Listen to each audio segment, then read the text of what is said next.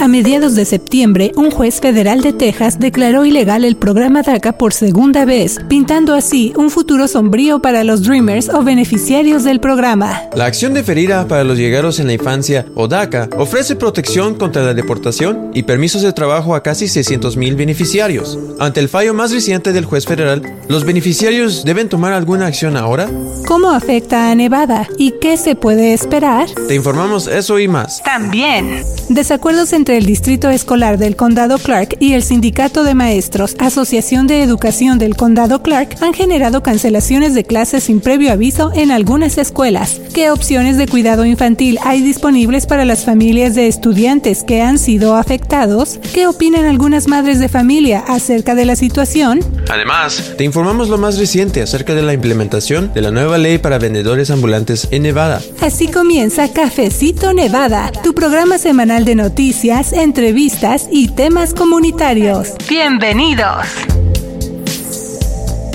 Hola amigos, llegamos a otra semana más de su programa de noticias Cafecito Nevada. Les saluda la reportera Luz Gray con el sitio de noticias en internet de Nevada Independent en español. Y bueno, precisamente como en estos días han destacado varios temas que afectan a nuestra comunidad, para informarle de todo esto, hoy me acompaña mi colega Janel Calderón. Así es, Luz. Hoy les preparé un resumen de algunas noticias que he reportado en estos días. Por ejemplo, les voy a platicar qué me dijeron algunas madres de familia acerca de las cancelaciones repentinas de clases en algunas escuelas locales. También tenemos actualizaciones de lo que está pasando con la nueva ley para vendedores ambulantes de comida en Nevada. Así es, Janel. Y bueno, me gustaría empezar este resumen de noticias con ese tema que es de mucho interés para familias de nuestra comunidad surgieron noticias acerca de DACA o la acción diferida para los llegados en la infancia, específicamente un fallo judicial sobre este programa y bueno, eso ha provocado protestas y también críticas de grupos y líderes en Nevada y Janel, tú platicaste acerca de este tema con el director de la Clínica de Inmigración de la Universidad de Nevada Las Vegas o UNLV. Él dice que DACA tiene el tiempo prestado y que si se elimina este programa entonces habría consecuencias de muchas índoles, ¿verdad? Incluyendo la parte financiera y esto repercutiría en la comunidad. Pero vamos a ir por partes para ir entendiendo mejor lo que está pasando, Janel. Primero recordarle a usted que nos escucha que DACA es un programa que se creó bajo orden ejecutiva, esto fue en el 2012 y esto fue con el mandato del presidente Barack Obama. Y bueno, desde entonces DACA ha pasado por muchos cambios, muchos retos en los tribunales, también le hemos venido reportando de todo esto través de los años y esto está dejando entonces pues en una especie de limbo migratorio a miles de beneficiarios en todo el país. A ellos se les conoce popularmente como Dreamers y ellos fueron traídos ilegalmente a los Estados Unidos cuando eran niños. Y a manera de resumen también para seguir entendiendo mejor lo que está pasando ahorita, en julio del 2021 el juez Andrew Hannon declaró ilegal a DACA y su opinión, la opinión de este juez fue confirmada durante durante su apelación en el Tribunal de Apelaciones del Quinto Circuito. Y en el verano del 2022 el Departamento de Seguridad Nacional emitió por primera vez regulaciones formales para DACA con la esperanza de solucionar los supuestos problemas legales, pero el juez Hannon del que le estamos hablando decidió entonces en este fallo reciente que las regulaciones no podrían corregir DACA. Y aquí es importante destacar que se espera que la administración Biden apele esta decisión reciente ante la Corte Suprema de los Estados Unidos y esto ya sería por tercera vez, pero todos esos retos pueden causar confusión entre los beneficiarios de DACA, es mucha información, entonces les podría confundir tanto a ellos como a sus familias, así que para entender mejor lo que está pasando y sobre todo, pues lo que significan estos cambios recientes, Janel, tú entrevistaste a un profesor de leyes de inmigración, ¿qué te dijo al respecto y qué nos puede resumir? Así es, Luz. Yo platiqué al respecto con Michael Kagan. Él es profesor de Derecho y director de la Clínica de Inmigración de la Universidad de Nevada, Las Vegas, o UNLV. Además de abordar el tema del fallo judicial más reciente, también analizó otros aspectos de DACA. Una de las cosas que dijo es que DACA tiene el tiempo prestado y que si se elimina podría haber consecuencias ya como financieras y con familias en la comunidad.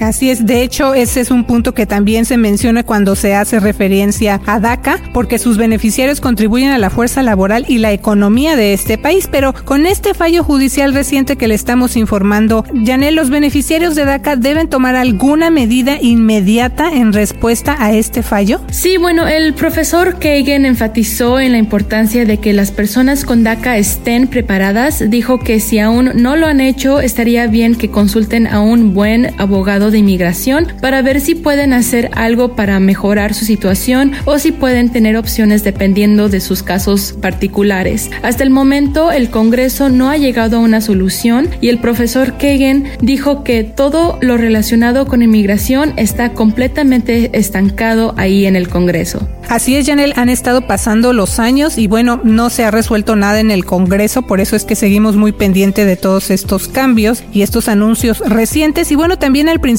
mencionamos que la decisión de este juez podría llegar por tercera vez a la Corte Suprema. ¿Qué te dijo el profesor Kagan acerca de lo que esto puede eh, significar? O sea, ¿qué se puede esperar? ¿Cómo se ve el futuro de DACA si se llegara a determinar entonces que ese programa es ilegal? Sí, Luz, él recordó que la Corte Suprema ya ha emitido decisiones relacionadas y no el tema directo con el respecto a DACA, así que ese tema todavía tiene que pasar por varias etapas más antes de llegar a la Corte Suprema. El profesor Kagan me indicó que no se sabe con certeza, pero que probablemente la gente no podría renovar sus permisos en el futuro, ya que todos tienen fechas de vencimiento y la gente no los podría renovar como lo hace ahora, por lo que comenzará un ciclo terminal de dos años. Entonces, al final de dos años, todos los permisos DACA habrían terminado. Y otra cosa importante es que eso no significa que todas las personas con DACA serían puestas inmediatamente en proceso de deportación, pero sí que estarían en ese riesgo. También con el tiempo las personas perderían su autorización de empleo y eso significa que quienes actualmente tienen buenos trabajos con salarios y beneficios los perderían. Así es, como mencionamos, los beneficiarios de DACA forman parte de un sector que está contribuyendo a muchas áreas, incluyendo la economía de este país. Así que esa parte es a la que también se refirió el director de la Clínica de Inmigración de UNLV en caso de que DACA terminara. Por ejemplo, los beneficiarios tendrían dificultades para pagar hipotecas o préstamos para automóviles, lo que afectaría también a los bancos. O sea, es como una, o sería una reacción en cadena. Otro aspecto que afectaría es, por ejemplo, los empleadores perderían a trabajadores valiosos, las universidades perderían estudiantes, personal en diferentes áreas.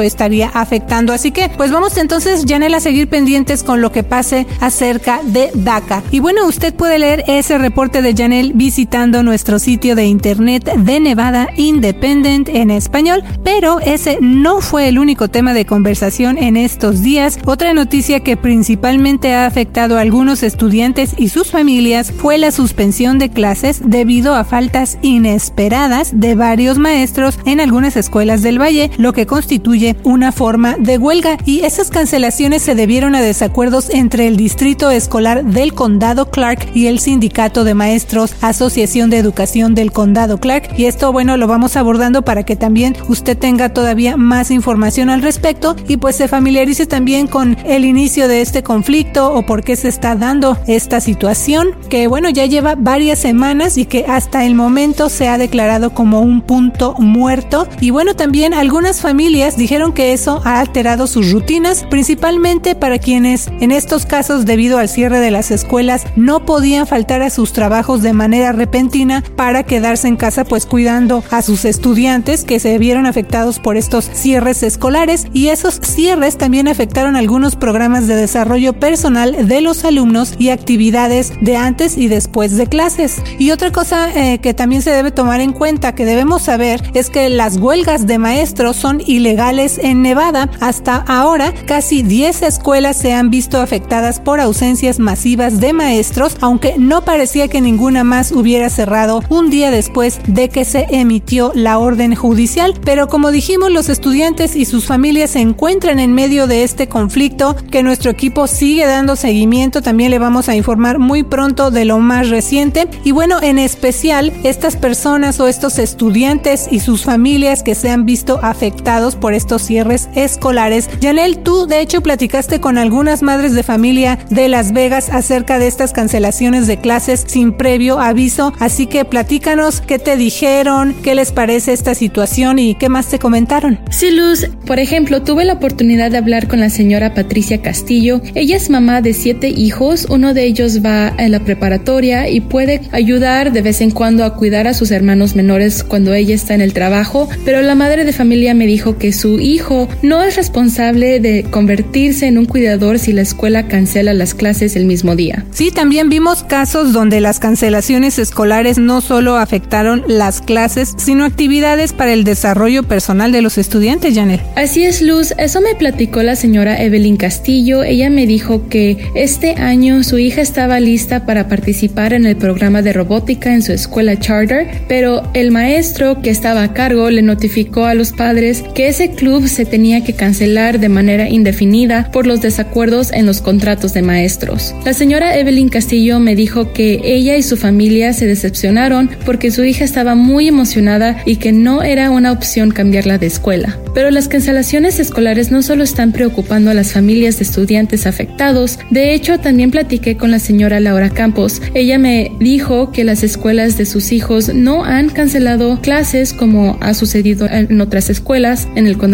Clark debido a faltas inesperadas de varios maestros, pero comentó que le da temor que eso pueda suceder sin previo aviso. Sí, y otro aspecto que reportaste también fue que algunas familias afectadas se han tenido que poner de acuerdo para ayudarse entre sí con el cuidado de los hijos, pues debido precisamente a estas suspensiones de clases sin previo aviso en algunas escuelas del condado Clark Janet. Sí, Luz, por ejemplo, la señora Laura Campos me comentó que tiene amigos y vecinos que trabajan durante el día y no pueden faltar a empleo, entonces ella se ofreció a cuidarles a sus hijos como ella es ama de casa, en el caso que la escuela cancelara las clases porque no hay muchas opciones y la guardería es muy cara. Pero a pesar del conflicto entre el sindicato de maestros y el distrito escolar y de algunas cancelaciones escolares, las madres con quienes platiqué coincidieron en que apoyan la decisión de los maestros de defender un contrato y una compensación justa por todo lo que hacen en los salones de clases, incluyendo a veces tener que comprar sus propios materiales que pagan de su propia bolsa. Una de esas madres de familia que apoya a los maestros es la señora Rocío Medrano. Ella pertenece al equipo de liderazgo de padres que se enfoca en empoderar a los padres inmigrantes.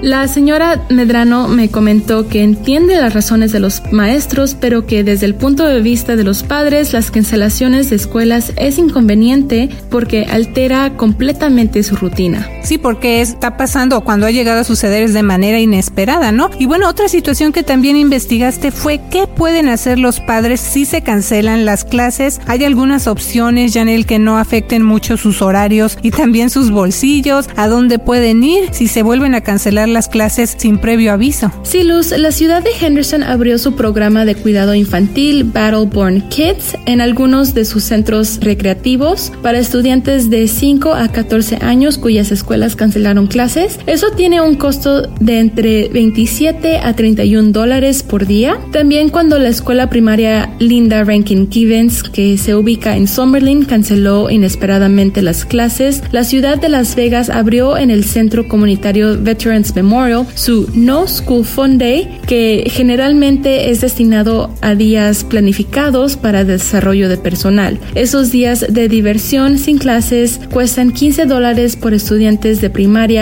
a quienes se les cancelaron las clases, pero familias con ingresos elegibles están libres de pagar la tarifa. Y aunque North Las Vegas no ha tenido una escuela que cancele clases debido a la escasez de maestros, funcionarios de la ciudad dijeron que el programa SafeKey se emplearía y se podría adaptar a programación adicional en los centros recreativos. Y para familias cuyas escuelas de estudiantes que están en la zona no incorporada del condado Clark, ahí seguimos muy pendientes de que se planean porque todavía están en conversaciones el condado Clark y el distrito escolar. Así que le invitamos a seguir pendientes de lo que sigue reportando nuestra colega Rocío Hernández, que se enfoca en el área de educación para los grados escolares kinder al 12. Y yo también voy a seguir platicando con miembros de nuestra comunidad de ese y otros temas. Y bueno, Janel, de ahí ahora me gustaría pasar a otra de las noticias que también mencionamos al principio de Cafecito Nevada, porque es un tema del que se está hablando en nuestra comunidad, ahorita está muy vigente y me refiero a las regulaciones para los vendedores ambulantes de comida en Nevada. Esto ya es una ley, es una ley nueva y también cuando se tenían estas conversaciones iniciales, las metas más importantes o uno de los objetivos principales es que los legisladores querían brindar más legitimidad y reglas que fueran más consistentes, más uniformes para los vendedores ambulantes de comida, pero todavía existen muchas regulaciones para garantizar la seguridad alimentaria. Entonces eso significa que con estas nuevas disposiciones de esta nueva ley podría ser muy difícil para los vendedores ambulantes de comida que quieran cumplir con esta ley, seguir estos pasos de, digamos, nuevos o más pasos de este reglamento que apenas está entrando en vigor y del cual apenas se está hablando. Esa es ahora, como decimos, una ley que el gobernador Joe Lombardo firmó tan solo pues a mediados de este año y que se conoce como SB 92. Pero bueno, esta ley ha entrado en vigor de manera y como digo, apenas se están abordando detalles para que esté todavía más clara la manera en la que se va a seguir implementando ahora sí que de forma completa. Pero bueno, pues ese es un proceso que involucra a muchas entidades y que está resultando en esfuerzos para que sea más clara todavía para esos organismos, pero también para los vendedores ambulantes de comida, que es un sector que había permanecido sin legitimidad durante años. Pero ¿por qué esta ley está generando controversia en la comunidad? ¿Cuáles son las preocupaciones o algunas de las preocupaciones más destacadas que tienen hasta ahorita los vendedores ambulantes de comida? Y sobre todo, Janel, ¿qué es lo más reciente que nos puedes informar?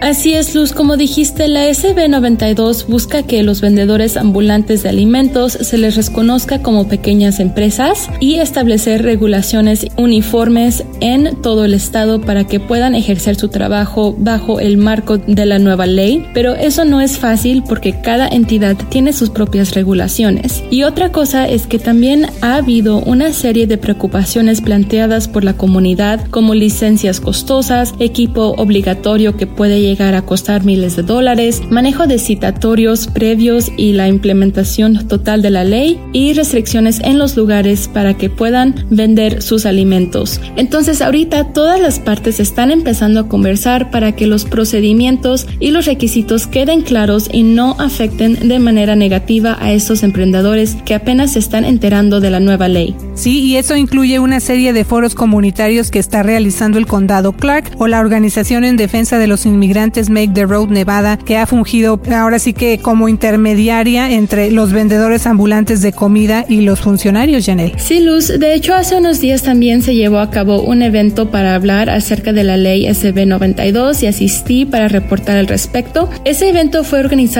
en Las Vegas por el grupo Hispanos en la Política. Ahí estuvieron representantes del Distrito de Salud del Sur de Nevada y el comisionado de condado Clark Justin Jones. Ellos abordaron el efecto que la nueva ley podría estar causando en los vendedores ambulantes locales. Tony Ramírez de Make the Road Nevada planea recaudar fondos para ayudar a los vendedores a cubrir tarifas de licencias y permisos que puedan costar cientos de dólares. Por eso, él instó a los comisionados a mantener bajos estos costos, enfatizando que casi 2.000 vendedores ambulantes de alimentos en el área metropolitana luchan por mantener sus pequeñas empresas debido al sistema actual. Y hablando de esas restricciones precisamente, ¿qué nos puedes decir al respecto, Janel? Bueno, Luz, aunque el condado Clark ya otorga licencias a vendedores ambulantes que abarcan una variedad de tipos de alimentos, una de las principales preocupaciones es que los gobiernos locales todavía no terminan sus procesos de licencias, tarifas y horarios operativos. Esto significa que la implementación de las disposiciones de la SB 92 se van a llevar a cabo gradualmente con algunos aspectos que van a entrar en vigor el próximo año. Además, Larry Rogers, quien es gerente de salud ambiental del Distrito de Salud del Sur de Nevada, aclaró que el proceso de permisos de salud de la agencia se aplica de manera uniforme a todos los establecimientos de alimentos